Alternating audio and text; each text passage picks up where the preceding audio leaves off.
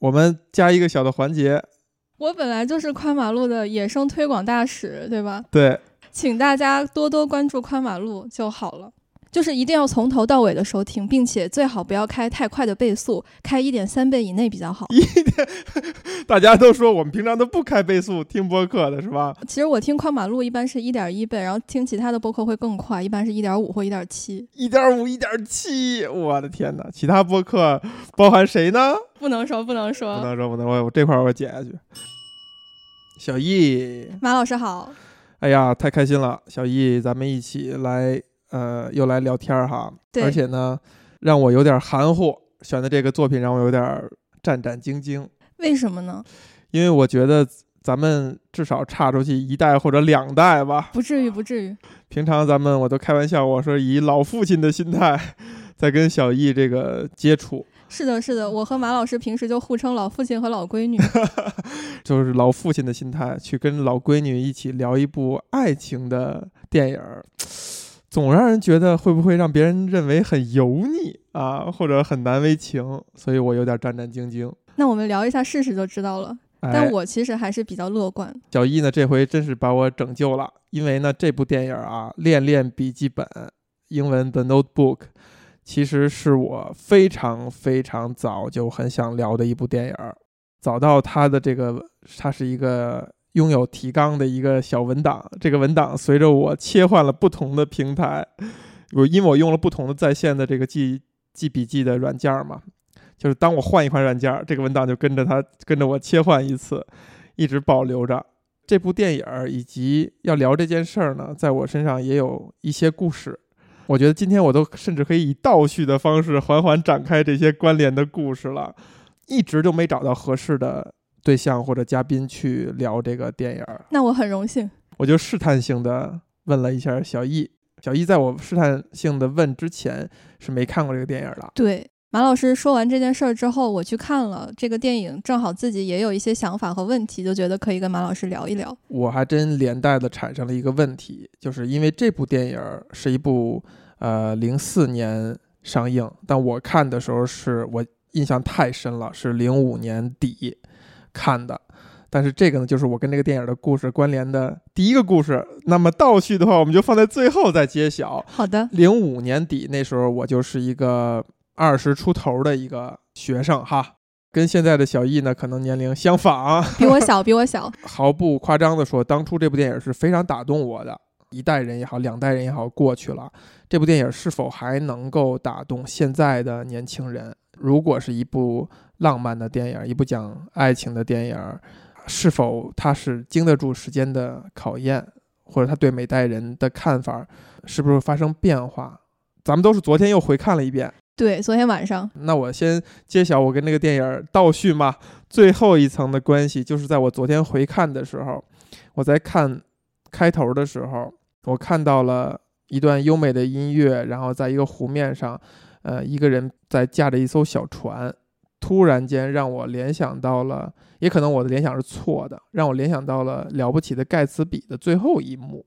我隐约记得他是用一段非常优美的文文字描述了一个湖光，然后有小船，好像是这样啊，我记不太清了。也许就是那个书给我留下的某个印象是我记错了的。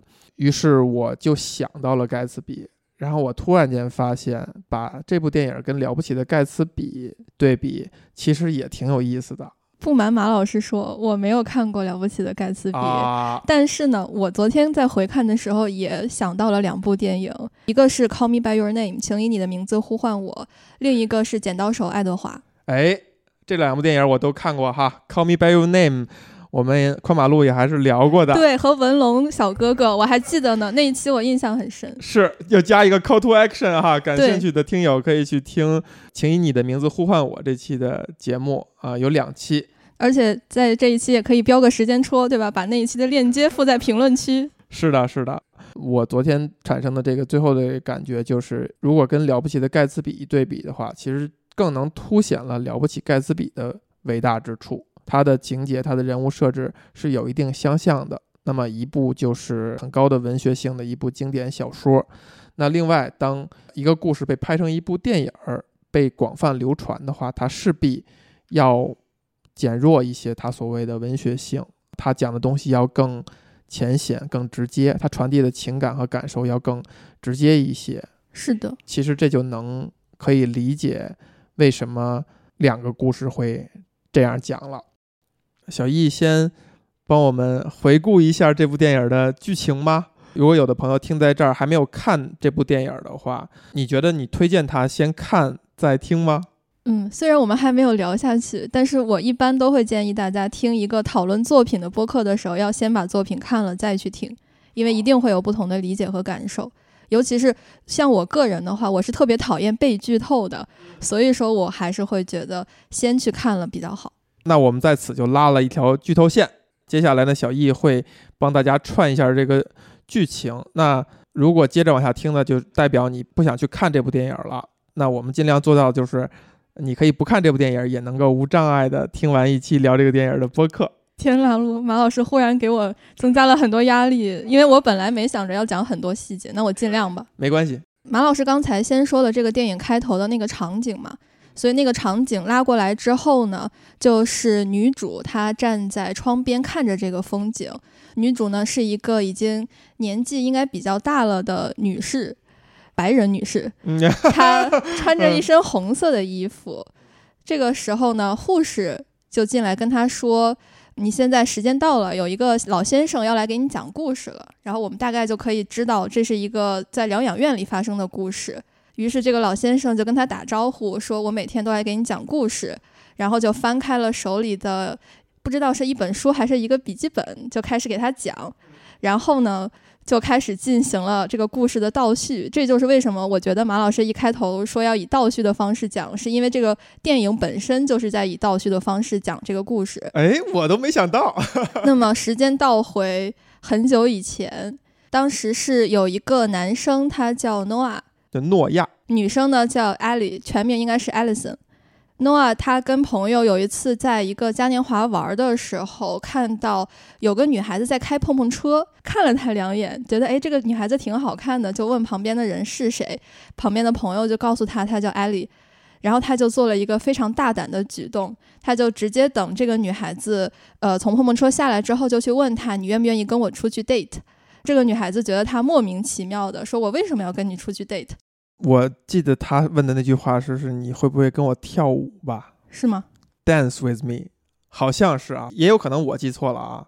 接下来的故事里，他他说的是 date 啊，对对对，就是女孩子没有理他，牵着另外一位男伴的手，两个人一起去坐摩天轮了。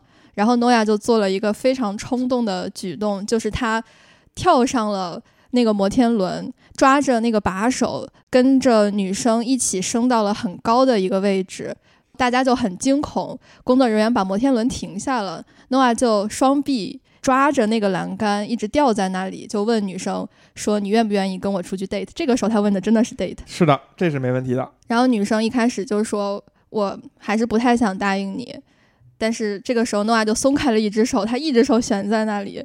女主就被迫说：“那好吧，我答应你。”我感觉她当时想的是，这个人不能就这么完结在这儿了，不能因为我的不答应，然后丢掉了一条命。但诺亚这个时候说：“他说，可是我不想通过这种方式来让你答应我，我想让你告诉我说你是真的想跟我出去 date。”然后女主被逼的没有办法，就说：“好的，我是真的想跟你出去 date。”后来过了几天，男主在街上偶遇女主，但女主不以为意，说：“这个事儿就这么着吧。”他就想把这事儿糊弄过去，结果。诺亚就约好了朋友，让他们跟艾莉说：“我们一起去看电影。”结果来了之后，发现不是三个人，是还有一个 Noah，。然后他们两个就坐在了一起。看完电影之后呢，另外两位正好也是一个男生一个女生，他们两个就走了。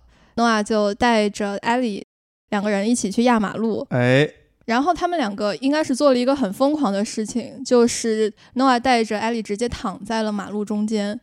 跟他说：“你可以来感受一下这种感觉，嗯，一种自由哈，free 的感觉。”艾莉，我记得他讲了一下他自己平时的生活，通过他的话语，其实是可以看出来他从来没有过这样的体验，所以他觉得很刺激。然后呢，躺在地上的时候，有一辆车。摁着大喇叭过来，艾丽就尖叫着跑到了路边。那个时候，她笑得非常的开心。所以我觉得，可能就是通过这件事改变了他对诺亚之前的一个看法。嗯，以及对自对自己之前的生活的看法，真正理解到了 Noah 嘴里边提到的说你其实不够自由。因为他以前可能就是被父母保护的特别好，封闭在自己的那一个小圈子里。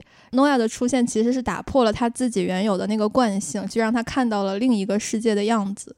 我觉得这有可能就是他，呃，开始对诺亚动心的那个点。后来他们两个就开始频繁的接触，去约会，也做了很多好玩的事情。我印象很深的就是。他们一直鼓励艾莉，让她抓着一个绳子跳到一个河里。她一开始说我不敢，我不敢，最后尖叫着还是跳了进去，看着就觉得很爽。是的，我觉得这其实也是她突破自己的一个过程。然后她就第一次去了诺亚他们家，那个时候是个晚上，诺亚在给他爸爸读诗。诺亚他爸爸看到这个女孩子，说你比我想象的还要漂亮，而且他爸爸特别可爱的说要不要去吃个早饭。诺亚说：“这个时候是晚上十点。”他爸爸说：“不重要，但你只要觉得它是早饭，它就可以是个早饭，什么时候都可以吃东西。”就这个时候，我觉得艾莉可能会对他的爸爸有一个非常好的印象，因为他发现，哎，原来世界上还有父母可以是这个样子的，可以感觉到这样一个父亲才能够造就这么一个天真烂漫的一个小伙。我觉得是这样的，就是孩子他长成什么样子，跟父母还是有很大关系的。包括我其实说为什么想到 Call Me by Your Name 也是跟父母有关系。哎，然后还有一个印象很深的场景，就是女主穿了一身红色的泳装，而且有点类似于比基尼的那种，头上系了一个红色头巾，还有一朵大红花。我印象很深，是因为当时女主就直接挂在了男主身上，嗯，在海边哈，他们对，在海边，然后抱着拥吻。那个时候有一个浪潮打来，那个场景特别特别的美。嗯，某一天，Noah 送艾丽回家。晚上嘛，被艾丽的爸爸发现了。艾丽的爸爸就说：“那好吧，你这周日带这个男生来见我。”于是 Noah 在那个周日就参加了艾丽他们一大家子，有可能还有其他的朋友的聚会。聚会的场景肯定是经过精心安排的，在场的所有人都穿了白色的那种很正式的套装，就只有 Noah 一个人穿了黑色的上衣，就显得非常的突兀和格格不入，好像在暗示他就是不属于这个群体的一个人。嗯，所以他当时也确实遭遇了一些窘迫，比如说别人问他是干什么的，他说我是呃木工嘛，做一些就是工人伐木的活儿之类的。别人问他你挣多少钱，他说我每个小时挣四十美分，然后大家就很沉默。艾莉的母亲就也难为了他一下，说你你知不知道我的女儿马上就要去纽约读书了？其实是在暗示他说你这个小子离我们家姑娘远一点。后来呢，艾莉的父母就也对这件事儿进行了一个评价，他们说这个就是那种短暂的 summer love。艾莉的母亲。就是觉得这其实是一个问题，虽然他爸爸可能暂时不以为意。后来有一个跟后面联系比较多的场景，就是诺亚带着艾莉在某个晚上去了一个叫中文翻译叫温莎种植园的地方，是吗？就是 The Windsor Plantation，废弃的破旧的一个一栋小楼或者一个庄园吧。那里面感觉已经很久没有人进去了，布满了灰尘和蜘蛛网。诺亚就跟他说，想把这里翻修一下。他问艾丽说：“你想要一个什么样子的房间？”艾丽就形容了一下，说：“我想要那种白色的墙，是吗？然后还有还有蓝色的装饰，我忘记了。这细节我也记不住。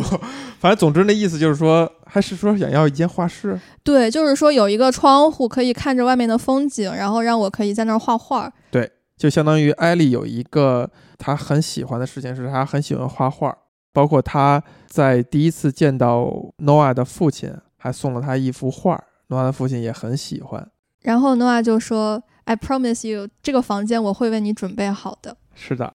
因为我看的是国内版的，它可能是被剪切了一部分，所以说我相信后面他们两个可能发生了一些什么，但是这一段没有。你在国内的视频网站上看的？对。那我要说说你们现在这些年轻人是不是怎么这么懒呢？啊，找相应的资源吗？对不对？要不然怎么能够领略真正的艺术呢？是的，是的，其实是可以下载的。那我可以回去今天晚上回去再补看一下。如果要是真是被剪切的话，有可能会有两个部分。它就是有两个部分被剪掉了。这个部分其实就是，呃，两个非常年轻的人嘛。因为那个故事当中呢，刚开始认识以及相恋呢，可能大概是十七八岁左右。两个人就准备是还是很有仪式感的，那准备在这个屋子里边一起共度良宵。在过程当中呢，艾丽呢就有点心神不宁。你看到结是结在哪儿？我看到的就是他 promise 完了之后，直接就是警察去找他，然后他就气愤地冲回了家，说：“你们怎么让警察去找我？”对，就是两个人赤裸着躺在这个屋子的地板上的时候，突然间他们的那个朋友 Fen 就是那个小伙闯进来了。Noah 说：“你赶紧给我出去！”那个 Fen 说：“艾丽的父母已经急坏了，甚至报了警。”这一块居然都被剪了。对，他是影响理解的，因为在最后两人重逢的时候，其实是有跟这个屋子是有有关系的。他们在谈论这个屋子嘛？对。回到家之后呢，艾丽和父母爆发了激烈的争吵，然后诺亚就很伤心，独自一个人走了出去。那个时候，屋内的艾丽跟爸妈正在讨论 love 这件事，就是艾丽说我很爱他，父母说你不懂什么是爱，艾丽说你们才不懂。然后他就冲了出来去找诺亚，结果呢，诺亚很低沉，因为他听到了艾利父母对他的诋毁嘛，就说什么 “he is trash”，他是个垃圾，他配不上你这种话。对对对，艾利跑出去找诺亚，我在笔记上记了一个很我很喜欢的点，就是诺亚很郑重的亲吻了艾莉的额头。我个人是觉得，如果一个男生他亲一个女生的额头的话，可能。更多的是有怜惜的那种成分在，虽然我的理解不一定对，有意思。然后男主就说：“作为我这样的一个人，没有办法接触到那些很美好的事物，因为他根本就不在我的世界中。”女主说：“你可以跟我一起来纽约呀。”男主说：“可是我去纽约干嘛呢？”女主说：“Be with me，跟我在一块儿。”这个时候，我觉得 Noah 他其实是更现实一些的，就是他知道更想一些很现实的问题。但是女主可能还是因为被保护的太好，所以生活在他想象的那个世界里。所以说，男主就说：“要不我们冷静一下吧，等夏天过去了再说。”然后女主就忽然崩溃，以为他要说分手，他就开始捶打 Noah，说。不行，你怎么可以跟我说分手呢？要我来跟你说分手，说了一些气话嘛，什么我恨你之类的，让男主赶紧开车走。结果男主一开车走，他马上就后悔了，说天呐，这不是真的吧？就这些都拍的挺好的，都很真实。那个我也觉得很真实，虽然我觉得女主的那个暴力倾向多多少少还是有一点看出来了。第二天呢，艾丽就接到父母的通知，说我们现在就要离开，因为他们原计划是一周之后。我觉得肯定是他的父母有这方面的考量嘛，就是不希望他再跟诺亚有更多的接触。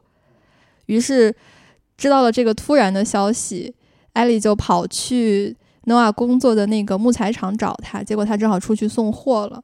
他就跟 Finn 说：“那你要告诉他我爱他。”然后他就走了。等诺亚回来知道了这件事，他开车去追也没追上，然后开到他们家以前住的那个别墅，发现确实是已经人去楼空了。这里要插播一个背景，就是女主一家应该只是来这里夏天来度假的，而不是长期的居住在这里，所以他们就已经提前走了。哎，但是 Noah 应该是一直住在这儿的。接下来呢，就是 Noah 就开始每天给艾丽写一封信，整整写了三百六十五封，但是所有的这些信都被艾丽的妈妈收了起来，所以艾丽并不知道这件事儿。于是呢，他就正常的读大学。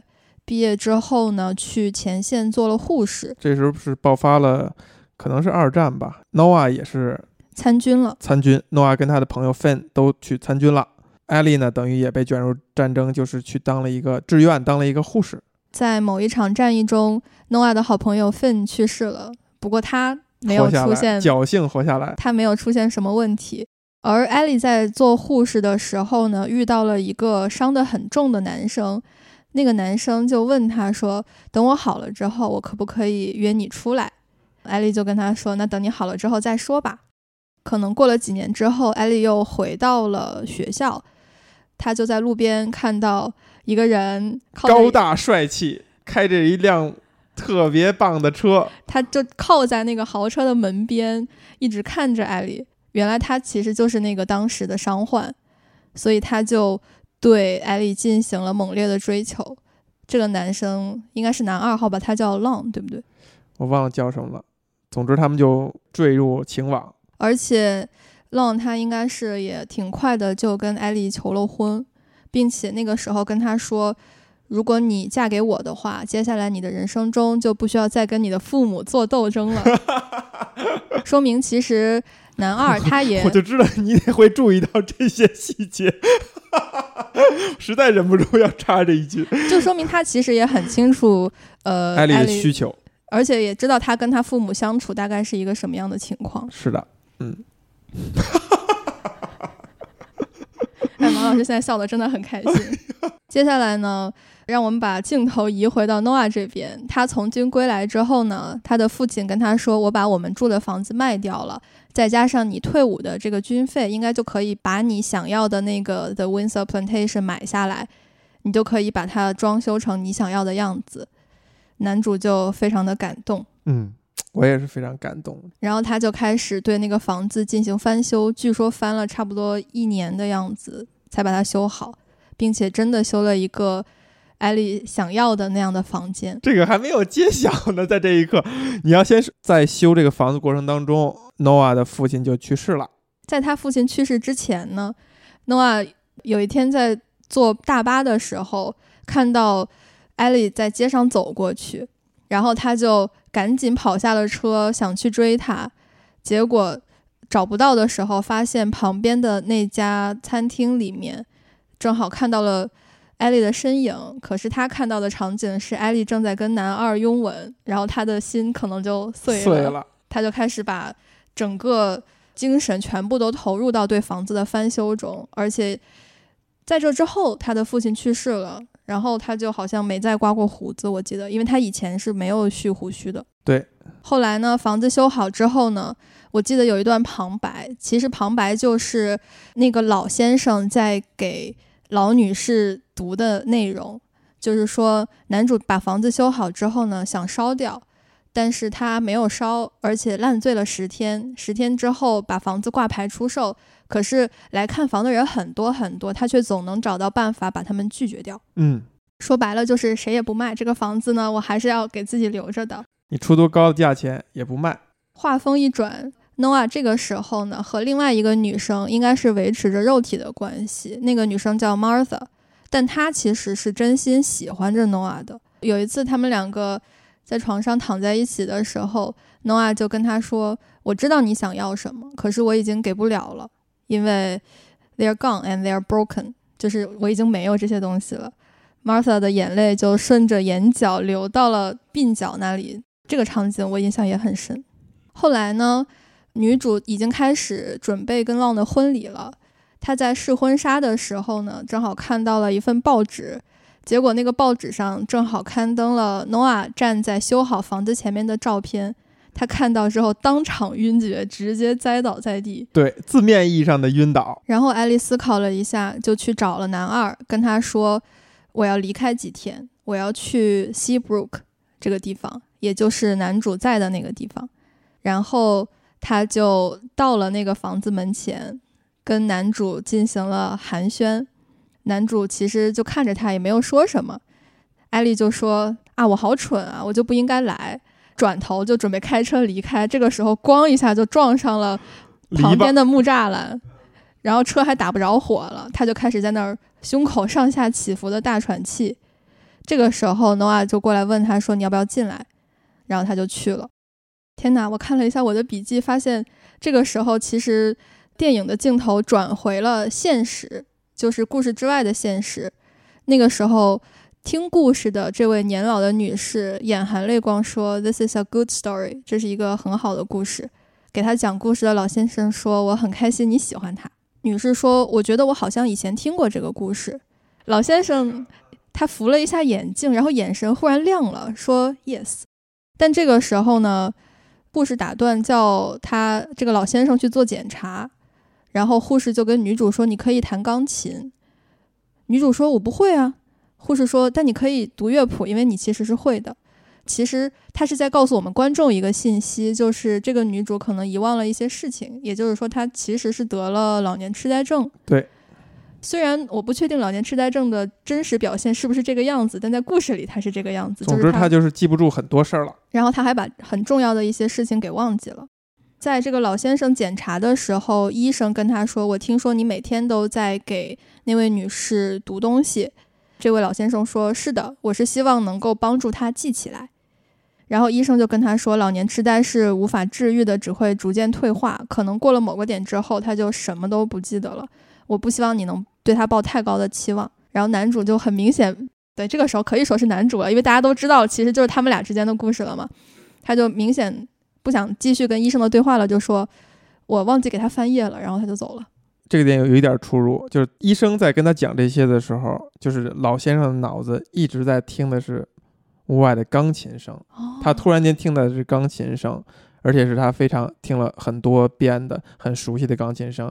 然后钢琴声突然间停止了，他意识到哦，我没有给他翻页，就是他已经弹完这一页了，没有人去给他翻页。诺瓦的注意力永远是放在艾丽身上的，就是哪怕他们不在一个屋子里边。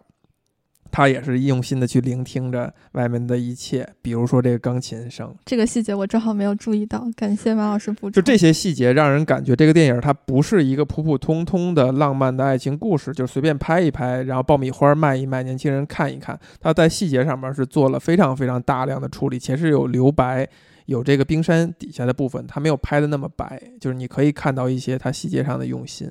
然后回到很多年之前。男女主就是在修好的屋子里面进行了一个谈话。男主问他说：“你爱你要结婚的那个人吗？”女生说：“是的，我很爱他。”诺亚说：“好吧，那要不你就跟他结婚，然后我们做朋友。”但女主在给他看了他们的订婚戒指之后呢，诺亚其实就是还是有点不开心。晚上吃饭的时候，一边吃饭一边喝酒。呼应前面的细节是说，就是 noa 突然间僵住了，陷入沉思。艾丽问他你在想什么？他说我想到了很多美好的回忆。艾丽才仔细的看了一下这个他们吃饭的这个这个环境。他说哦，是不是那间屋子啊？这就是你删除的那部分，你没有没有看到，就是是不是那间屋子 noa 说是这间屋子，然后他又指了指旁边的钢琴，其实也是在原来的那个破屋子里边，艾丽也试图去弹这个钢琴。于是俩人共同陷入了一个回忆过去的一种氛围当中，然后到外边的屋外，Noah 给他读了一个惠特曼的诗，就是读诗这个场景，其实在电影当中，或者说阅读这个场景，在电影当中数次出现。比如说老先生给这个呃女主去读故事，Noah 跟自己父亲的交流，其实也有父亲在给他。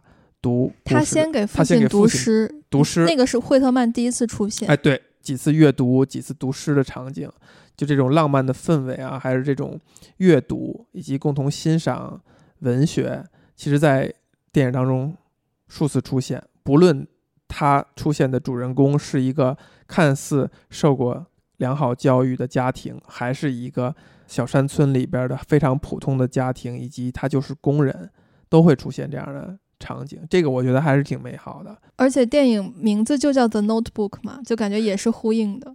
然后就是就是他们晚上的活动结束之后，诺亚就问艾丽说：“你明天早上能不能再来一趟？我想带你去看一个地方。”艾丽就答应了。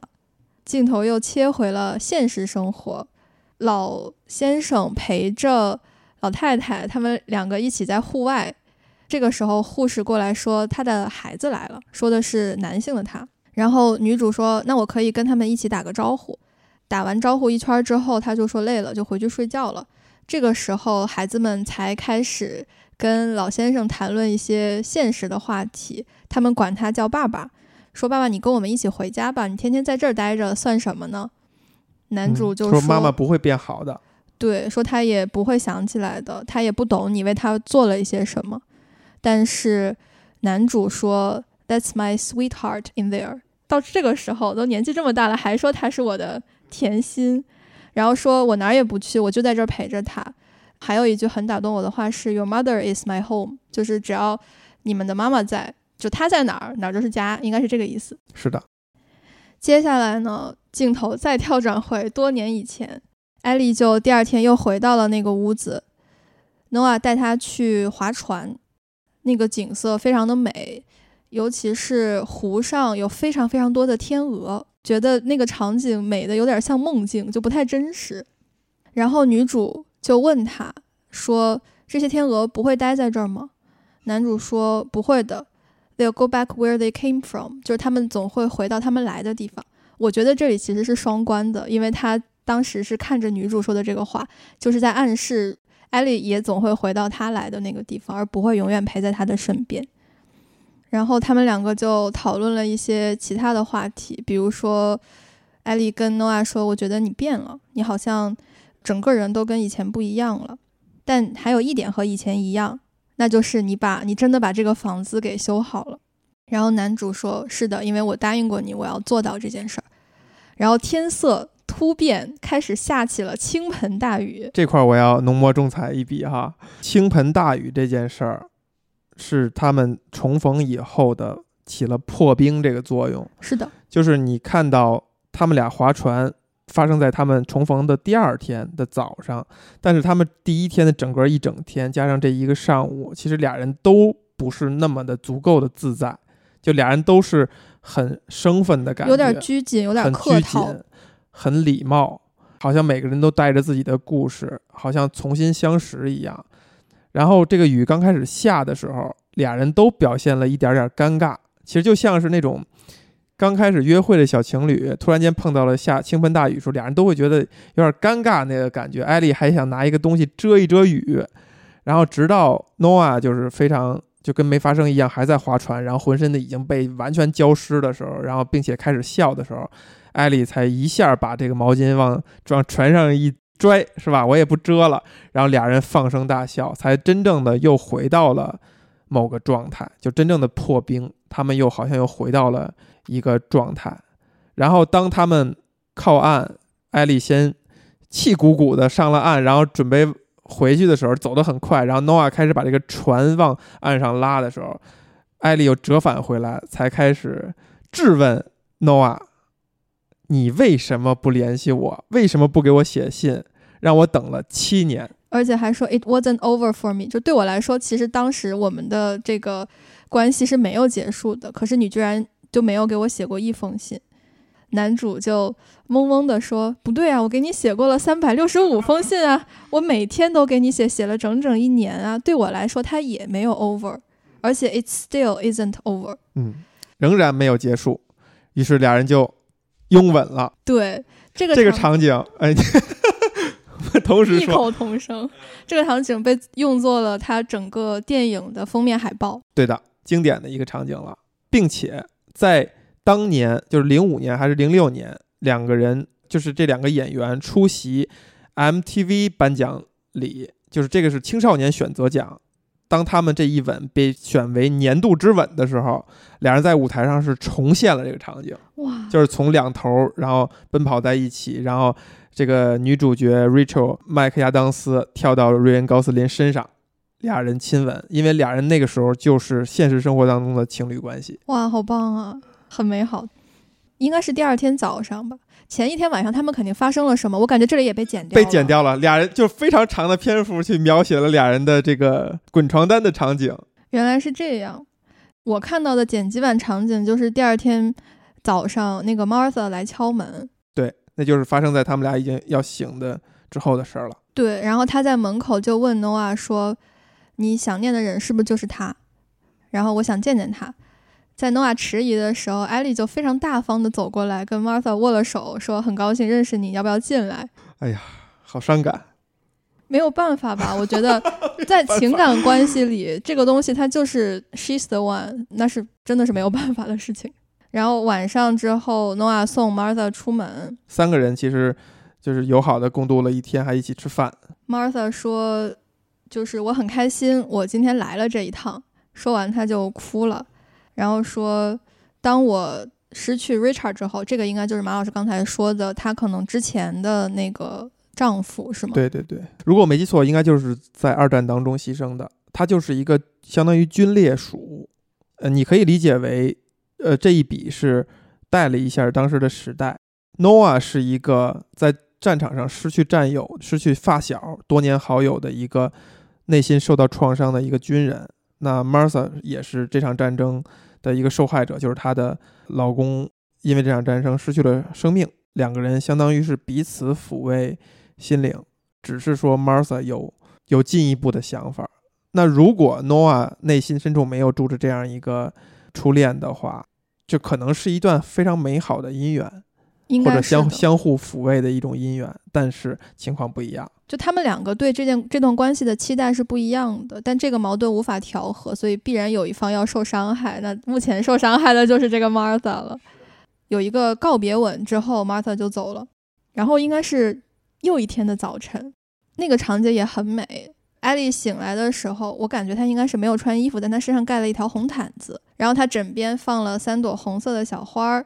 诺瓦给她在床边贴了一张字条，就是说我出去了，你就跟着我给你留的线索往这儿走。然后他就发现地上呢有一排箭头，他就循着这个箭头走到了那个诺瓦为他准备好的供他画画的房间。嗯，诺瓦为他准备了他的画室。这块呼应了前面哪两个点呢？一个点是，艾莉是喜欢画画的，并且她第一次来到这个房子的时候，诺亚问她希她希望有一个什么样的房间，艾莉去描述了这样一个跟画有关的房间。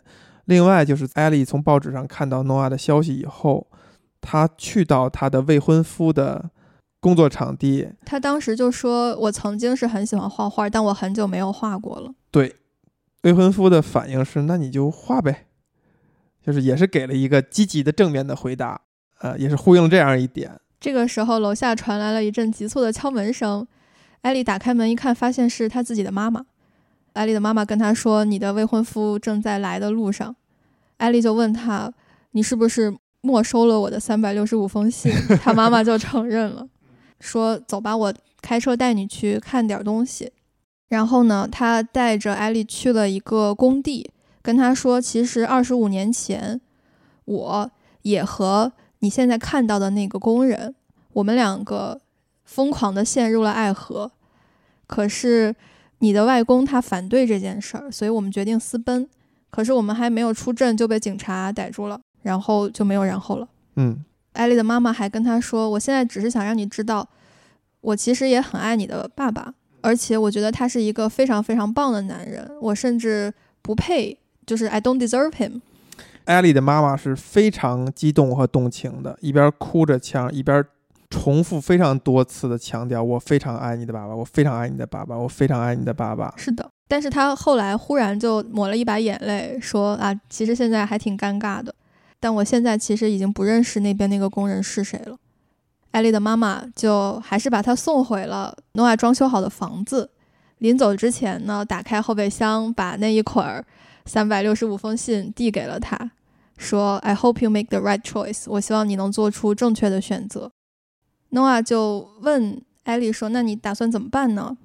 艾莉说：“我不知道。”然后 Noah 就说：“你现在已经跟我又发生了关系，然后你现在难道还想再回去找你的丈夫吗？你觉得 这件事是不是有点离谱？”You live here, I hate you。这次的我恨你变成了 Noah 跟艾莉说的。然后艾莉就说：“你看，我们又吵起来了，就跟以前一样。”诺阿就说：“可是我们就是这样子的，我们永远都在吵架。我不怕我伤害你的感情，这就是很不容易。就如果我们想要继续相处的话，我们肯定也要不停的进行磨合。但觉得我相信我们可以一起努力做得更好，因为我想我想要跟你在一起。I want all of you forever, you and me every day。我觉得这个话其实还是挺动人的。然后艾丽就哭了，男主就跟她说。你愿不愿意为我做一件事儿呢？你能不能设想一下，三十年以后、四十年以后，你的生活会是什么样子？你是会在那个男生身边吗？还是会在我身边呢？我其实已经失去过你一次了，所以我相信我也可以再失去你一次。但我只是想让你想明白你自己到底想要什么。就是说，Noah 其实一直在逼问艾莉，不要考虑任何其他的现实情况，你只要考虑你自己想要什么。What do you want？但是因为一开始艾丽她一直在纠结各种各样的现实情况，比如说我都已经跟他订婚了呀，或者我父母怎么办啊之类的。嗯，我觉得这个也是他们两个性格很不同的地方。就是 Noah 他是我想做这件事，那我就去做了，我并没有那么瞻前顾后。这个可能跟他们的父母也是有关系的。然后最后呢，Noah 沉默走开了，艾丽呢就也是开车走了，边开车边哭，差点跟对面来的车发生了车祸。急刹车停在路边儿，紧接着下一个动作就开始拆那些信，边看边哭。但是他在哭的过程中，居然还开回了原来住的那个地方，开回了他住的酒店。哦，对，这个时候镜头又转回了现实，就是那位老太太呢，她就说：“这个故事好美呀，但我不知道为什么它让我有点悲伤。”然后男主就说：“没有关系，Nothing is ever lost nor can be lost。”就是其实什么东西也并没有失去，也没有什么可以失去的。这个其实也是惠特曼的一首诗。啊，厉害了！接下来镜头就跳回到了在宾馆里，男二和女主的对话。男二给了女主三个选择，但是他最后得出了一个结论，说不管这三个你选择哪一个，没有一个是让你属于我的。但即便这样了，我还是爱着你。真的是标准男二了，一直在默默的为女主付出，而且。做的事就是一个选择，一个对等地位的选择，甚至好像没选的那个那一方，反而是所有人如果冷静想的话，觉得他更应该选那一方。那肯定的，这个他这个未婚夫是没得挑的，样样好，没有任何的问题，也没有当坏人，也没有当小人，也没有从中作梗，就是不是反派。而且他不管是外在条件还是他个人的品性都是非常好，非常非常优秀。女主就哭着跟男二说：“当我跟诺亚在一起的时候，我像是一个人；跟你在一起的时候，我像是完全不同的另一个人。”然后男二就说：“我爱你，但是我希望你能做你自己，但我也并不希望去说服你，然后让你相信你应该跟我在一起。”这个时候，女主跟他说：“你不用说什么，就是我觉得我其实是应该和你在一起的。I should be with you。”这个时候呢，镜头又转回了现实。老爷爷呢，他就说：“And they lived happily ever after。”就是说，然后他们就幸福的生活在了一起。然后老太太就很好奇的问：“那是谁呢？生活在一起呢？”嗯。然后他就说：“Oh yes, of course。”这个时候他就想起来了。对。老太太突然唤起了他的回忆。接下来的这段故事又闪回了诺亚，本来是在二楼午睡的，呃，或者说他表现他是非常失魂落魄的，围着个毯子在床上躺着。我就想说，他披的就是当时艾丽披到披的那一条红毯子。对。然后他从二楼出来往下看去的时候，正好看到艾丽开车回来，艾丽拿着行李下车，抬头，他们两个对望了一会儿。冲过去抱在了一起，至此回忆就结束了，就回到了完全的现实生活。嗯，老太太就说：“我现在想起来了，这个故事写的是我们。”然后她就哭了，两个人哭着抱在了一起。他就问男主说：“我是怎么了？我为什么会变成现在这个样子？”诺亚就说：“没事儿，You just went away for a little while，就是你可能只是走神儿了。”老太太说：“我们有多少时间？”其实一开始看到这儿的时候，我有点懵，就是我不知道她在问什么。但是后来老先生的回复让我明白了，就是他说：“我不知道，上次呢可能只有不到五分钟。”也就是说，其实这个时候老太太问的是我清醒的时候还有多长时间。是的，老先生就说：“我还带了一个老朋友，其实就是一个放音乐的机器。”这个时候他才开始放了那个音乐，然后两个人开始跳舞。歌也非常的美，歌词第一句就是 "I'll be seeing you"，感觉也是贯穿了整个这个故事的一首歌吧。对，在这儿就说一说跳舞的这件事儿哈，所以这就是为什么我印象里边，Noah 第一次见到艾莉的时候，他鼓起勇气上前上说的第一句话是“你要不要跟我跳舞”，对吧？新裤子，你你你你要跳舞吗？就是你要不要跟我跳舞？还有出现的这样的场景呢，其实是当。男二号在街上靠着那辆豪车，成功的吸引了艾伊 艾丽的注意力。以后，下一个蒙太奇一切就是俩人在一个舞池里在忘情的跳舞。跳舞的这个场这个线索也是贯穿始终。就无论是艾丽与 Noah，还是艾丽与男二号，一直到最后他们垂垂老矣，俩人终于回忆起了过去的时候，俩人又搂在一起跳舞了。接下来呢，老太太上一秒还在说我想出去兜兜风，下一秒忽然就推开了男主，说你为什么叫我 darling？我不认识你啊。然后他就开始紧张害怕，不让任何人靠近，开始发狂。大夫和护士就扑过来，想要按住女主，给她应该是要打镇定剂，非常动人哈，特别痛苦。因为镜头忽然转给了 Noah，他看着看着就开始捂嘴痛哭，就能感觉到恨不得自己去替艾丽承受这份痛苦。镜头语言带到，就是或者说跟着观众的想象，你会想象 Noah 其实经历这样的场景已经不止一次了。好不容易唤醒了艾丽的记忆，过一会儿他又忘掉了。他应该是习以为常的，但是当这样的场景再一次发生，艾丽再一次失控，开始歇斯底里，她仍然不能做到冷静的不去解释。她刚开始还是辩辩解，说你相信我，你是认识我的，等等等等，就是已经激动了，开始激动了，要想想要去挽回或者再抓住这一片刻的记忆。按说他已经经历了这么多次了，他是能理性的控制住，但是他还是不行。因为这个冲击实在太强烈了，不得不提到之前医生在给他检查身体的时候提到，Noah 其实已经有很深的这种心脏病了，所以其实他心脏是很承受不了这种打击的。就他有可能每天或者每隔几天都要经历一次这样的场景，对的。而每一次这样的场景还是会令他心碎，这说明他是有多么深的感情啊！看马老师发出了一声叹息。接下来就是男主靠在床上翻看那个日记本，也就是他给艾丽读的那个本子，而且那个本子是从后往前翻的。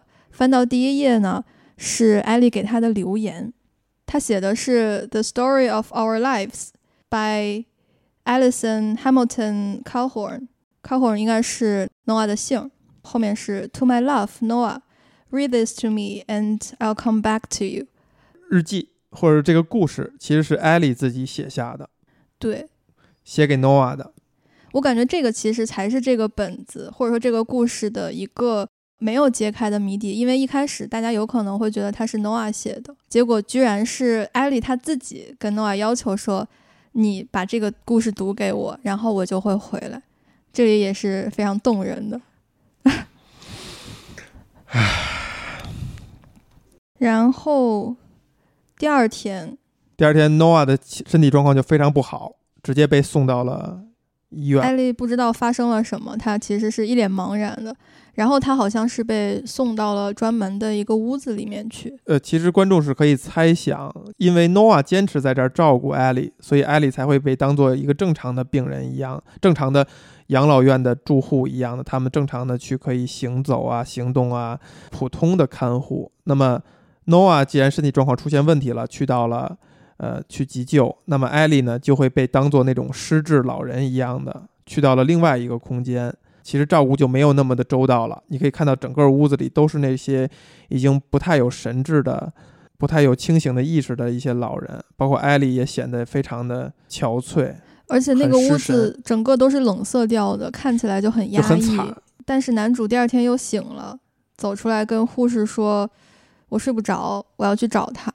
护士说：“不行，你这是违反规定的，你要去见他，但我不能让你去，你回去吧。但是呢，我要去楼下买杯咖啡，我一会儿才回来，你不要做傻事哦。”结果其实这个护士说是要买咖啡，他连杯子都没拿就走了。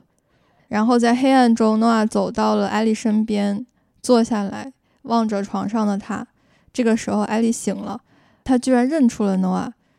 诺亚就握着艾丽的手说：“抱歉，我不能给你读书了。”艾丽说：“我其实有点害怕，你永远也不会回来了。”诺亚说：“不，I will always come back，我永远都会回到你身边。”他说：“I'll never leave you。”这个时候，他们两个就都是眼含热泪的望着彼此。然后艾丽就问诺亚说：“你相信我们的爱可以创造奇迹吗？”诺亚说：“我当然相信了。”这个奇迹才会每次都把你带回到我身边，也就是把有记忆的艾莉带回来。女主就问他说：“那你相信我们的爱可以一起把我们带走吗？”诺亚说：“我相信我们的爱可以做任何我们想做的事情。”女主就笑了，诺亚就吻了上去。他们两个互相说了 “I love you” 之后呢，诺亚就上床躺在了艾丽的身边，他们两个人的双手都是交握着的，头靠头也是挨着的。诺亚就说 “Good night, I'll be seeing you”。这个 “I'll be seeing you” 就是刚才他们跳舞的时候那首歌的歌词的第一句。结果第二天一早，护士走进来，发现两个人其实已经保持着前一天晚上的姿势，默默的去世了。哎呀。我们变成了一个音频讲电影的 播客，讲太细了吧？讲的非常好，非常细致，会给大家非常浪漫的感受。这时候我要引出我倒叙的第二个跟这电影有关的事儿。其实，在一年以前，我是约了一位嘉宾聊这个电影的，而且我们是远程，就是用这个视频。但是在录到一半的时候，我就叫停了。为什么呢？是因为这位嘉宾呢，其实是带着一种解构和调侃的方式，或者说他其实是看不起这样一部在他看来是甜腻腻的、陈词滥调的爱情故事的范本。我并不觉得这个是 cliche。宽马路呢有个原则，就是我们绝对不会聊不喜欢的作品，或者去批评一个东西。我觉得没有必要啊，我们就选的是我们都很喜欢的，我们去聊这个电影的好的地方。于是我就叫停了。我说：“既然你不喜欢这部电影的话，那咱们其实真的也没法录。会有人会把这个电影叫做是一个就是陈词滥调的一个故事的范本，因为你看它有很多我们中国人很熟悉的情节，比如写信然后被母亲给扣下，比如刚才小易说的什么标准的。”那个男二可能在你们这代人是这样标准男男二，但其实，在我们这代人小时候看到的所有的爱情的故事呢，男二号是会使坏心眼的，是会下绊儿的，然后最后真相大白以后，女主角再回到男主角身边啊。可能我们那个年代流行的是这样的故事，可能后来流行的就是。不明白为什么女主莫名其妙的不选男二，都去选男一，男一反而是一种有点不羁呀，或者说有点坏坏坏的那种感觉的人。对，在我十几岁的时候，那个时候流行的很多言情小说，都是刚才像马老师说的这样子，可能男二反而没有什么毛病，但是男一就是可能有一点特别突出，但是其他也有一些缺点什么的。是会有人觉得就是一个不就是一个爱情片儿嘛？我在上次准备去聊这个。电影的时候，我其实摘了一些，就是我那时候在看的一个境外的一个视频网站的一些人的评论，其中有一段长的评论是这样写的哈，说一段记忆，一部影片，不知道你是否会看到这条留言？就他这留言其实是写给另外一个人的，真的很想再回到那刻的时光，一起看着《恋恋笔记本》的故事，在我怀里哭得像个泪人。你说这是你最爱的电影？我说我们会有更美好的结局，可是此刻的你在哪里？未来的日子里，你是否还会记得我、想起我？爱情属于青春年少的幻想，有一天逝去的时候，只想回忆有你的每个瞬间，没有了幻想，也不再青春了。我希望你一切安好。如果有一天还能相见。或者你看到了我这时的留言，我只想告诉你，我过得很好，我依然爱着你。这是一条这个电影下边的一条评论啊。另外一条类似的评论是说，庆幸电影看到最后一起终老，我脑中想的仍然是你。就是可能情侣跟这部电影都有一些关系。是的。当他们再次在一个网站上重温这部电影的时候，会把一些。以前的关系和一些感想留在这个电影的下边，我觉得这可能是这部电影跟大量的那种浪漫电影的一个很大的一个区别，它有一定的跟时间、跟记忆相关的一些东西，会给人不一样的感受。我们其实可以展开的一点就是这个电影它为什么不是陈词滥调？多少有一点不一样，这个不一样是什么？因为有一个场外信息啊，就是这个电影就是也是来自于一个一本书，《The Notebook》。写书的人呢，就是被我们戏称为叫美国琼瑶，叫尼古拉斯什么什么，就是他就是大量的就是批量生产这种言情小说的一个畅销书作家，几乎每本书都是奔着剧本写的，都是奔着拍成电影写的，他的所有书。几乎都是这样的年轻人的爱情故事，几乎也都变成了电影，找当时代可能会流行起来的卡斯去演。但可能你发现最后能被大家频繁提及的、谈及的，就是这一部的《Notebook》。我第一遍看的时候吧，也有几次可能眼泪在眼眶里打转，但没有流下来。对我来说还是挺感动的，尤其是就是后面相认的那个《It Was Us》那一块儿，他们相拥在一起的那些个场景，我都很喜欢。我一开始也有个疑问，就是说诺亚去逼迫艾莉。跟自己约会的那个场景，我其实一开始是不太舒服的，因为我觉得他是有一种胁迫的意味在。哎，我们当初没录成功那位嘉宾也是一位女士哈，也是这样说的。这个角度，他就觉得男主是很可恶的。我一开始看的时候就是有一点点不适，但也没有觉得他可恶。可是我第二遍看的时候，我居然觉得其实。艾莉她一开始也并没有给诺亚一个完全拒绝的态度，就是如果她真的完全不想跟这个男生有任何发展的话，她应该会很斩钉截铁的拒绝。但是她其实是留了一点儿空间的，也不是悬，就是留了一点空间的。我觉得这个东西是很微妙的，可能一开始没有体会到，所以我觉得这也不一定是坏事儿。性命相邀哈，要挟艾莉跟他约会，就是你不答应我就松手。我时至今日，我在看，我是有一种特别怀念的或者特别遗憾的感觉。遗憾？我是不是曾经那么年轻，那么不管不顾的、不顾一切的，只为了一次就是一见钟情？我很遗憾，没有。我觉得过了那个年龄，你不会，你不会有的，就是没有的人永远不会有的，就是要挟一个人呢，用性命。然后，而且人家是一对情侣等等，你可以为它定性为错的。但是我觉得年轻人干什么，不是说都对，但是都可以，都是值得被探讨的。我我时至今日，我是很羡慕的。我没拥有过，我再也不会拥有。就算是现在让我回到十七岁，我可能也不会这样做，因为我就不是这样的人。我觉得特别美好，因为我觉得这种事情。它也是那种 once in a lifetime 的事情，就是你如果有一辈子就有这么一次，但是如果没有就永远都没有了。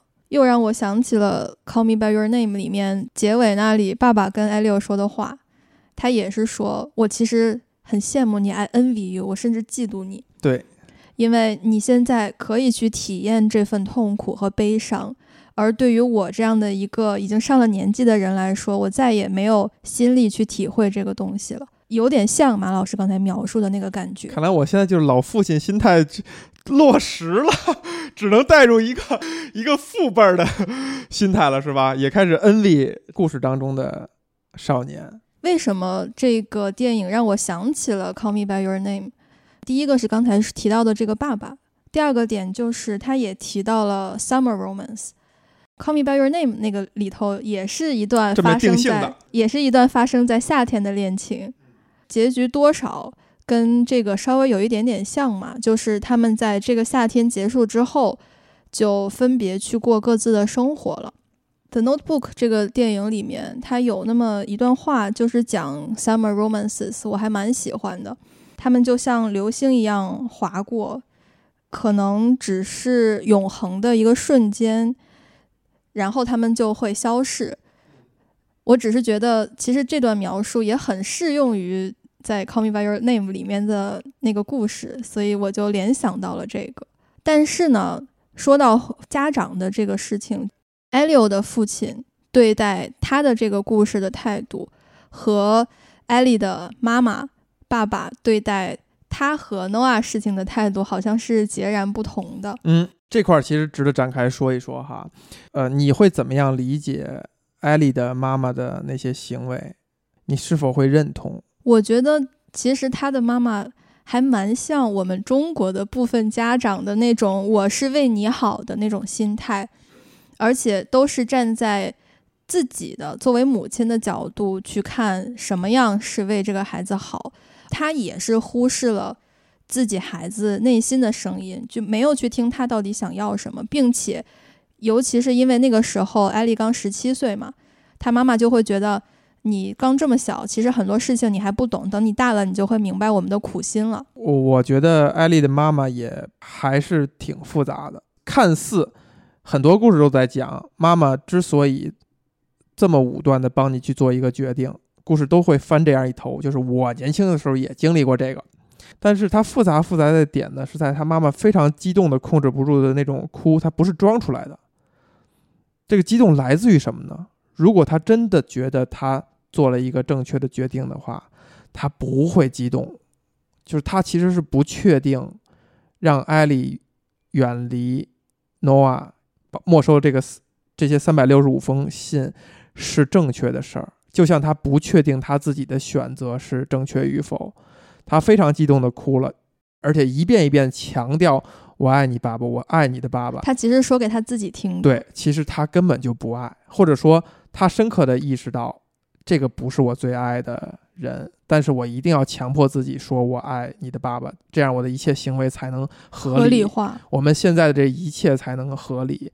而且他带着极大的激动和冲动的心情去说，或者说你可以说他深刻的知道。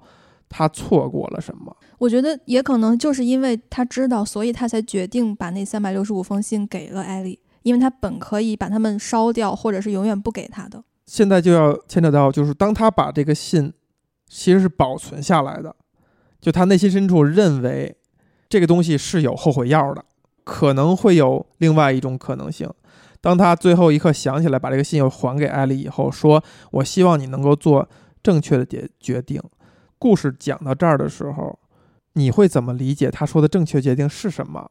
我觉得他妈妈自己其实都不知道哪个决定到底是正确的，但我认为个人的理解，他内心暗暗的希望他女儿做出跟自己不一样的选择。哎，但是这个也是产生了一定的模糊性和和多义性。你也可以理解为，他妈妈经过这个把他带过来这一趟。他胸有成竹的会觉得艾丽会选择回到未婚夫的身边，胸有成竹，因为他最后走的时候是乐着走的，是很满意的走的。你也可以理解为他妈妈认为他选择诺瓦是最正确的决定，你甚至可以理解为他妈妈已经认为他的闺女有能力、有资格，已经有足够多的信息。可以做出他的选择，而这两个选择就没有正确与否了，就是你最想要的那个选择。就他在此刻已经完全相信了自己的女儿，因为我已经把所有信息都扔给你了。我的身世是什么样的？我崩溃的那一刻，就哭着说我爱你爸爸那一刻，这个信息量已经传递的也是比较丰富了。所有的一切都交给你了，这个题目已经讲得很清楚了。他的那种。满足的离开，可能代表的也是一种释然，至少在我身上，这个包袱卸下去了。其实我刚才在想，如果他真的觉得不选择诺瓦是正确的决定，他完全可以在给他讲完这个故事之后，直接开车走，而不把这些信给他。可是刚才马老师又说到这个释然，所以我就想到，其实这些信虽然是放在后备箱里，但他其实压在妈妈的心里。对。而且我相信，在知道了妈妈自己的这些故事之后呢，再去思考，他保留着这些信，保留了这么多年，他对女儿其实一定是有愧疚的。哎，而且故事接下来往下讲呢，你看艾丽也没有立刻能做出决定，她就去独自的去面对这种选择的过程，而且是一个真正意义上的选择，就他没有一个标准的正确答案。我还是觉得艾莉的妈妈她其实是有倾向性的，因为她完全可以在把信给女儿之后说：“你现在可以做选择了，而不是我希望你做出正确的选择。”这个正确其实是在暗示着一些东西的。所以我看到这儿的时候，我就基本上能够感觉到接下来他应该会回去找诺瓦了。这个其实正好也是我很想聊的一个话题。他们两个。七年了，念念不忘彼此。你可以说他们一开始爱的非常的热烈，但是这个热烈总有一天会淡去的。那么最后留在他们心里的，我觉得更多其实是一种未完成的遗憾，因为他们两个的这段恋情相当于是被父母的强势介入硬生生打断的。哎，青春期的反叛一直残存在内心深处。对，就是说，如果是他们主观。决定说咱俩就分手吧，可能没有那么多的不甘心，但是因为是父母介入强迫他们分手，他们才会有这么多的念念不忘。所以我觉得女主心里是一直埋着这个种子的。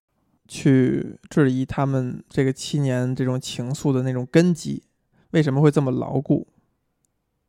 这个其实本质上是一个挺好的问题。而且呢，我觉得艾莉面对的情况和诺亚面对的是不一样的，因为艾莉她就是相当于被父母硬生生打断之后呢，她自己一直在回想这段经历，然后自己一直在痛哭，父母也没有告诉她任何信息。对他来说，可能不甘会多一些，而我认为对 Noah 来说呢，因为他整整坚持了一年去给艾丽写信，那么他每天写信的这个过程，其实都是在反思、在反刍的这样的一个过程，所以我反而会觉得 Noah 他其实对艾丽的感情，经过了这一年书写的沉淀之后，他会变得更有价值。我觉得这可能就是为什么他一直到垂垂老矣还是。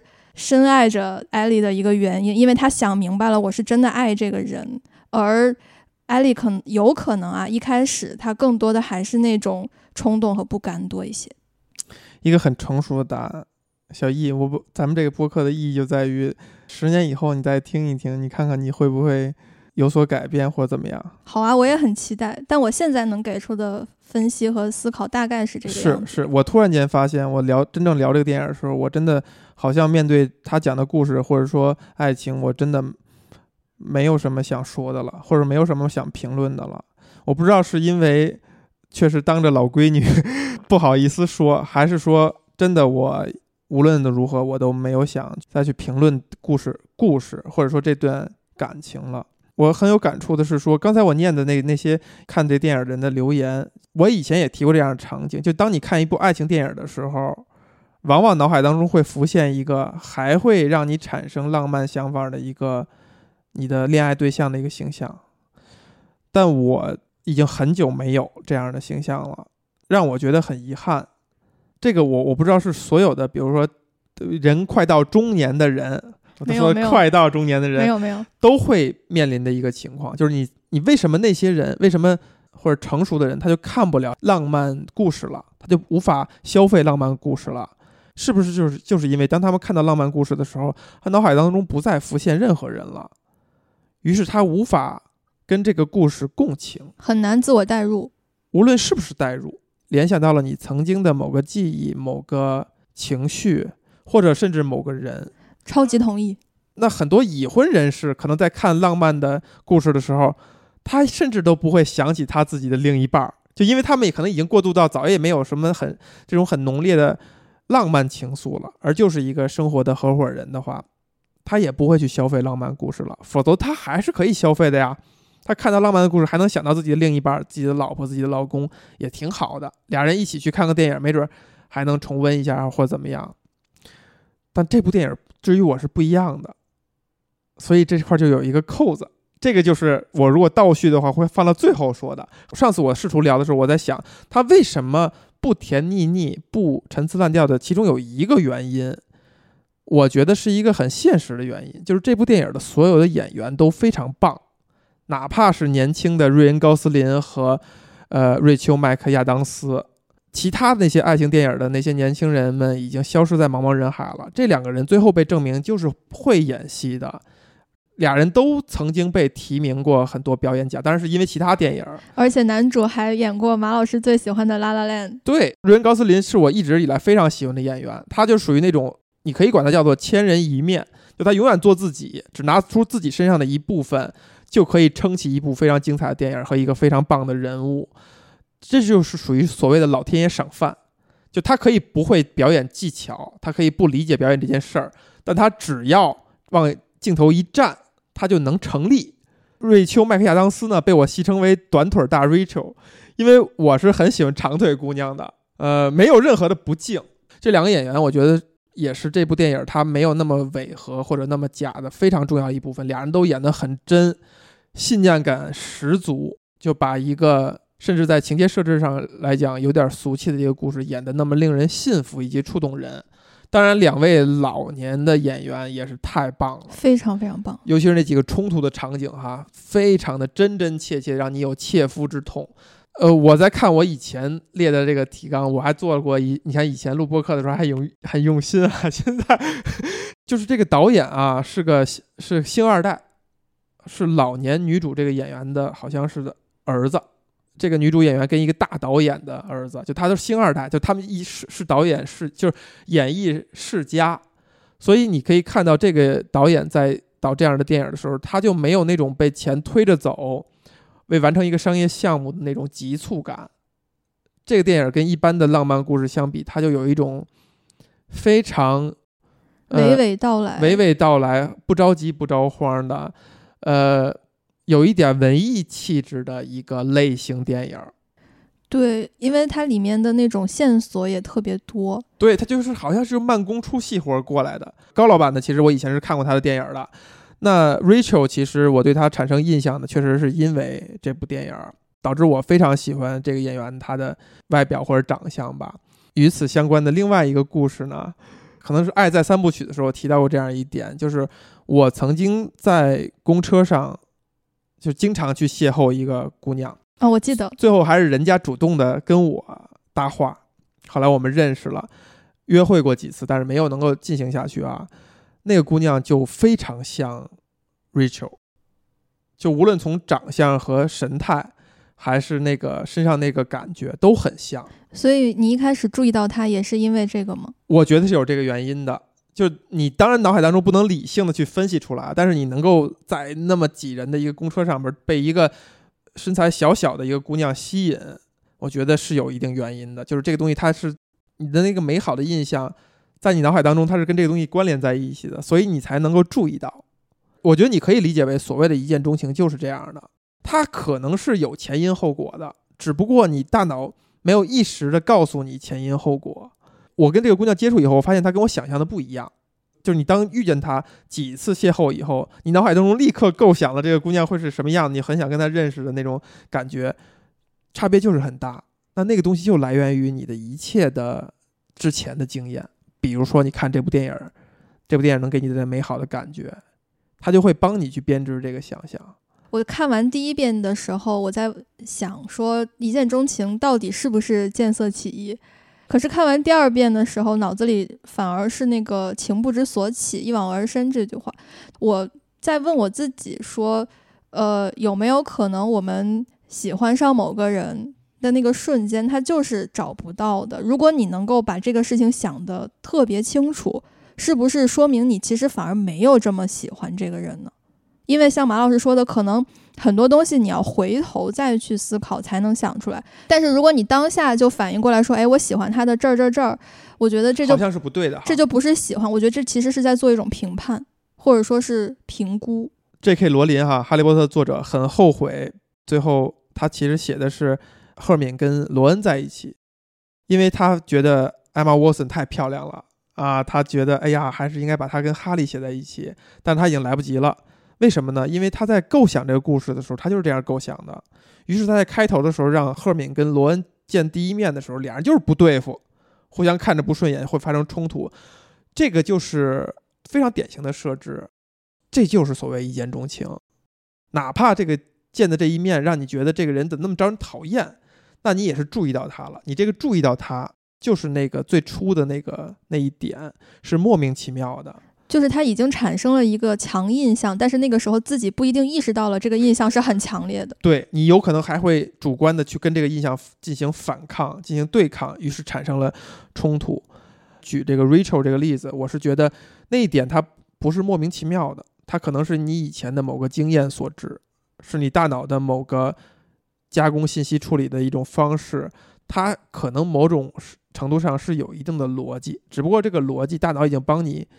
跳过了，自动运算好了，自动运算好了，就它不是完全意义上的无来由的，肯定是的。这个原因有可能是我们需要一段时间或者很久之后才能够反想起来的，而并不是一开始就意识到了。嗯，还有就是刚才提到的《剪刀手爱德华》，我觉得这部电影让我想到爱德华，其实也是因为他倒叙的这种方式，因为。《剪刀手爱德华》的开头也是老奶奶在给孙女讲故事，说：“哎，这我都忘了。很久很久以前有那样的一个人，最后他在思念一个人的时候，就爱德华在思念一个人的时候，天上就会下起大雪。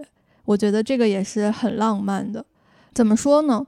我觉得剪刀手爱德华这个故事本身还是挺遗憾的，相比之下，《恋恋笔记本》比较圆满。你提到的讲故事这一点，以及所谓的遗憾和圆满。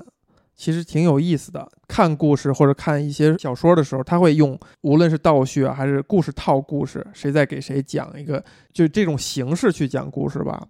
你有没有想过为什么？就为什么大家要用这样的一种方式？就这个电影，我昨天在看的时候，我就在我又在想，就是为什么他要要用写到记事本上，以及讲故事？就是你会猜想，你看到的一切，可能都是被加工过的。虚假的，或者说它有一定的虚假的成分，想象的，或者他想记下来的。我是觉得，首先记忆这个东西，它一定是被加工过的，对，它靠不住，就它其实是很主观的。对，但是又如何？就哪怕它是主观的，那记忆又是什么呢？事实又是什么呢？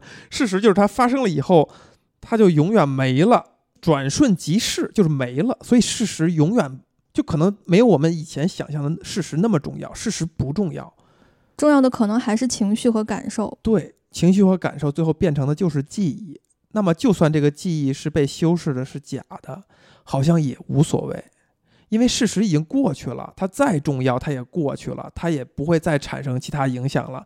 当事实变成记忆以后，这个记忆反而是最重要的，就是你选择怎么样去记这件事儿，反而是更重要的。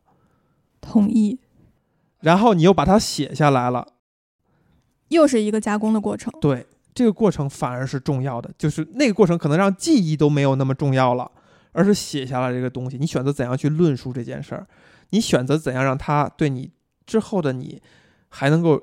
产生影响，就是你当你翻看的时候，你还能够记下来，你还能够去回忆这段经过，它反而产生了这个重要性。对，甚至包括你，你希望你自己的所有的这些经历和情感，以一种什么样的方式和语气呈现在其他人的面前？真相和事实其实没有我们想象的那么重要。是的，我在疯狂的点头。这也是为什么我觉得所有的误会还是需要被解开的。哪怕它是已经过去的事情了，一些心结还是值得被解开的，因为它会影响你的记忆。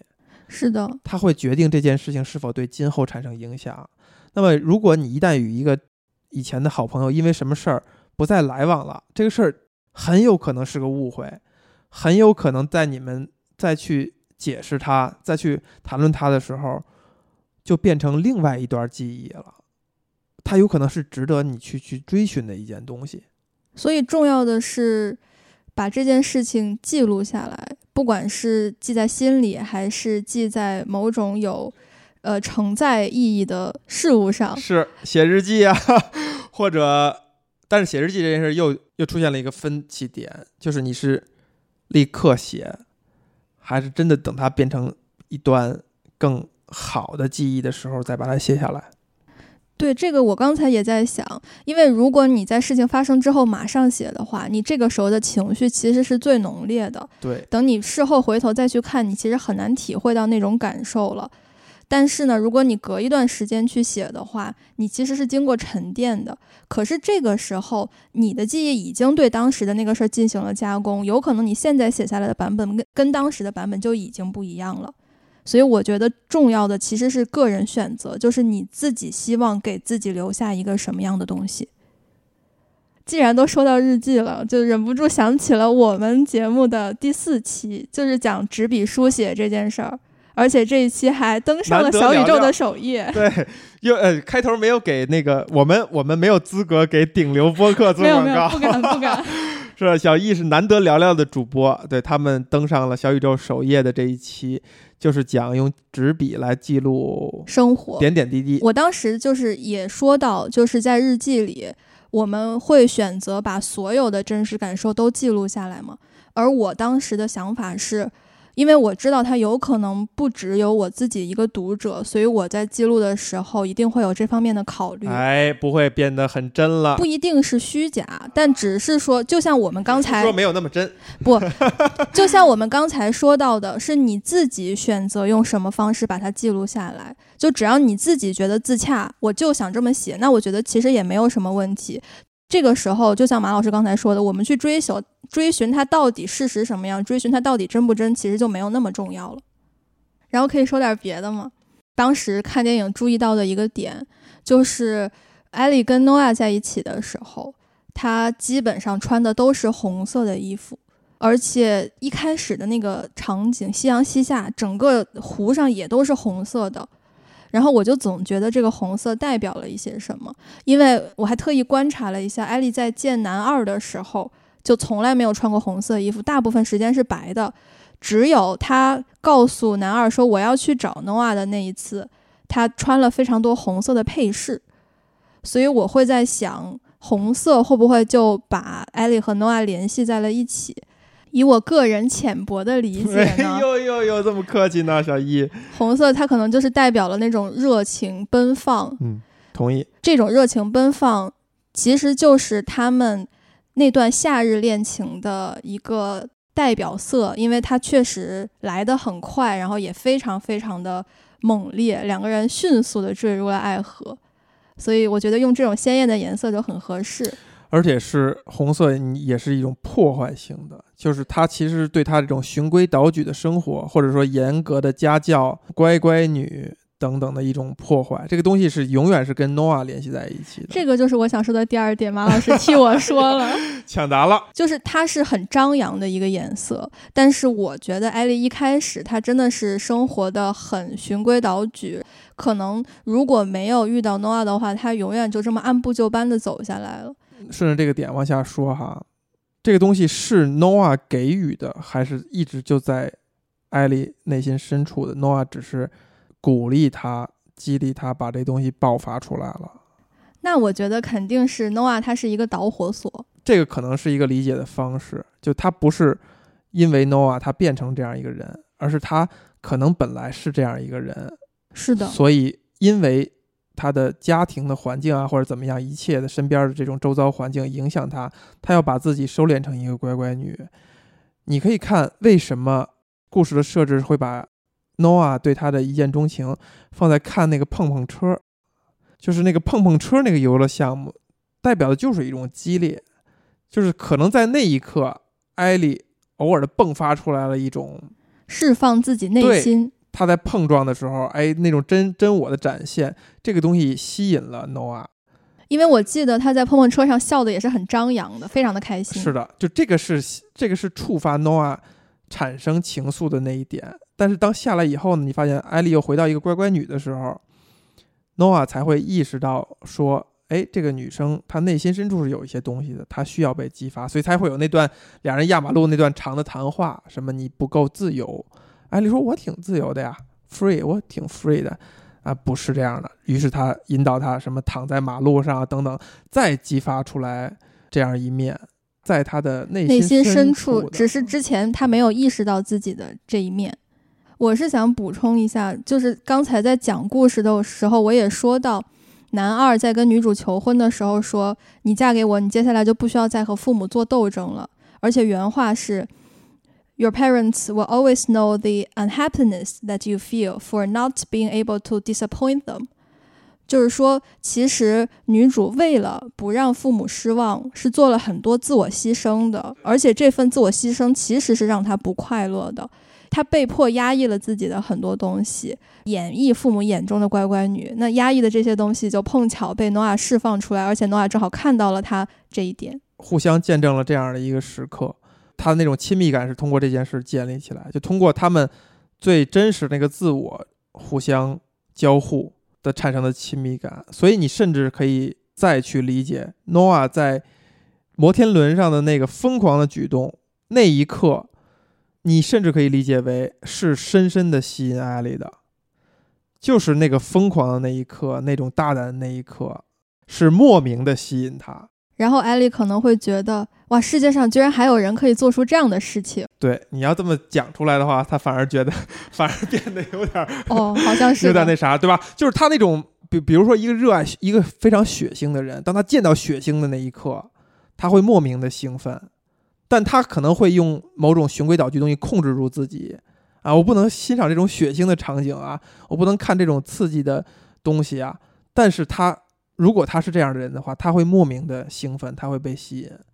就是那个摩天轮上那一刻，我觉得就是在讲这样一件事儿，就是这个人诺瓦可以展现我就是这样一个人，我肆无忌惮。为什么肆无忌惮？他有一个那么胸怀庞大的一个父亲，一个那么好的形象。哎呀，这种父亲形象我真的完全受不住啊！太完美了，我也非常的羡慕啊，太羡慕了。对，所以这个人才能够非常忠实自我，忠于自我。所以这个其实也可以回到我们刚才讨论的一见钟情那件事儿，就是有可能。虽然当时看似威胁，但是艾丽其实已经对心弦已经被波动了。是的。然后还有最后一个问题，也是刚才听马老师聊的时候忽然想到的，就是你会觉得爱情里这种先来后到很重要吗？因为呃，男二其实也看到了女主和父母之间的斗争，所以说如果艾丽先遇到他的话，他还会呃，男二有没有可能也会成为一个导火索的角色呢？唉，我觉得这个故事讲的其实是，真的是有先来后到。也许这两个人都是非常适合他的，我甚至读不出来他们会经过怎样。就比如说，那个女主说我非常喜欢画画，男二说那你就去画。就如果是一个反派角色的话，就说就会说哎呀，画画有什么用啊？是不是？吧就会这样去演绎吗？对，对吧？他说那你就去画，跟 Noah。牢记这个行动，帮他实现一个画室，没有什么太本质上的区别。就这个没有一个对比，有一个谁做的更好，谁做的不好的一点吧。我没有，反正我没有读出来。嗯，真的就是没得挑，没得挑的情况之下，那我觉得可能就是，可能就是那一点，就是谁跟我更像，谁更早的，就是或者说谁更早的站到这个位置上了。占据新房嘛，又是一句陈词滥调哈。但就是这谁谁站的？包括 Noah 在跟 Martha 说的时候，也是说那意思，就是说我这心里已经住了一个人了，你你怎么着你也进不来。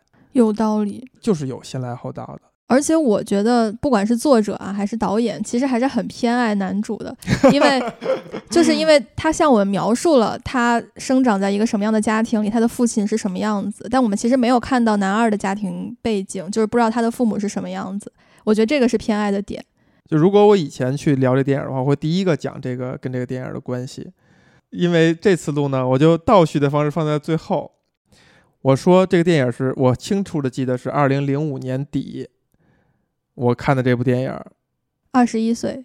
对，我清楚的记得，我是跟那个时候的女朋友用笔记本电脑播放这个电影，我们俩一起把这电影看完。看到最后那个电影字幕徐徐的升起的时候，我把笔记本的那个扣上，我当时那女朋友就一直在哭，就说真好啊，能够一起死。我居然觉得有一点惆怅，但这个场景也很浪漫呃，我在看任何的浪漫的电影的时候，都不会脑海当中想到一个人，就是因为我所有每一段感情最终都是翻篇了，就不会再念心心念着谁。但就是因为这部电影，它是拥有那样一个呃实际的片段的，所以当我每次看这部电影，包括我刚才选念的那些留言的时候，其实大家也都在谈到这一点。至于我不一样，就是它对应到了那么样一个人，就是因为我们。我跟那个时候的女朋友是一起看的这部电影，且我们都觉得很美好。且那个时候的女朋友发出了感慨，就是能够最后一起死，实在是太美好了。虽然她现在可能据传已经是两个孩子的母亲了。记忆是什么？记忆它无论它以什么形式停留到你脑海当中，它是有一定前因后果的，它是有一定画面感、有一定片段感的。那个东西都是很美好的。马老师讲完这个故事呢，我也想起了自己的一个故事。我先翻一下豆瓣，我要去看一下我当时标的时间。我二零一八年四月八号标记了想看《恋恋笔记本》这个电影，但是直到前一阵子在马老师提完之后才把它看完。当时标记这个电影的时候，我还在跟上一任男朋友在一起。他是一个非常非常非常热爱看电影的人，我也是因为他才被带着看了很多的电影，以前是几乎不怎么看的。那个时候呢，他其实列了好几部爱情片，就说我们可以一起看，所以我才标了这部电影。但是我们两个一直到后来分开也没有看。但我们俩一起看了《暖暖内含光》。嗯，这个电影呢，宽马路也是聊过的。是的，又一个加一个 call to action 哈。而且我为什么想提到它，就是因为马老师刚才在讲这个故事的时候，我脑子里全部都是自己当时跟他坐在一起，对着他的那个老旧的笔记本电脑看《暖暖那寒光》的场景。我甚至能够回忆起我们坐在咖啡馆的哪个位置。我其实真的已经不记得这个电影讲了什么，我甚至听完《宽马路》的那一期，我还是没想起来这个电影讲了什么，因为它确实也稍微有一点难以理解。但是我永远都会记得那个场景，我相信。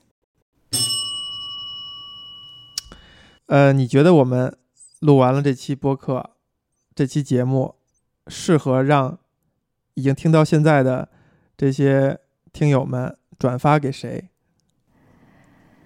唉，我的反应肯定是第一个蹦到你脑海中的那个人，然后我相信谈过恋爱的人肯定都会想起曾经的某一任对象吧。嗯，但是转发给那个对象好像也不是很容易，是吧？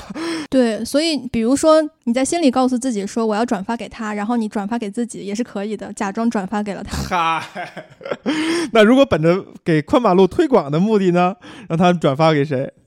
那就直接发到什么极客朋友圈和微博吧。就是 哎呀，不定点发了。但是真的，如果要特定给谁的话，那就不如给一个曾经跟你一起看过电影的朋友吧。好，请听到这儿的朋友们啊，发给一个曾经跟你一起看过电影的朋友，而且一定是两个人一起坐坐在电影院的邻座的那种，而并不是其他的场景。我会觉得这种场景也挺浪漫的。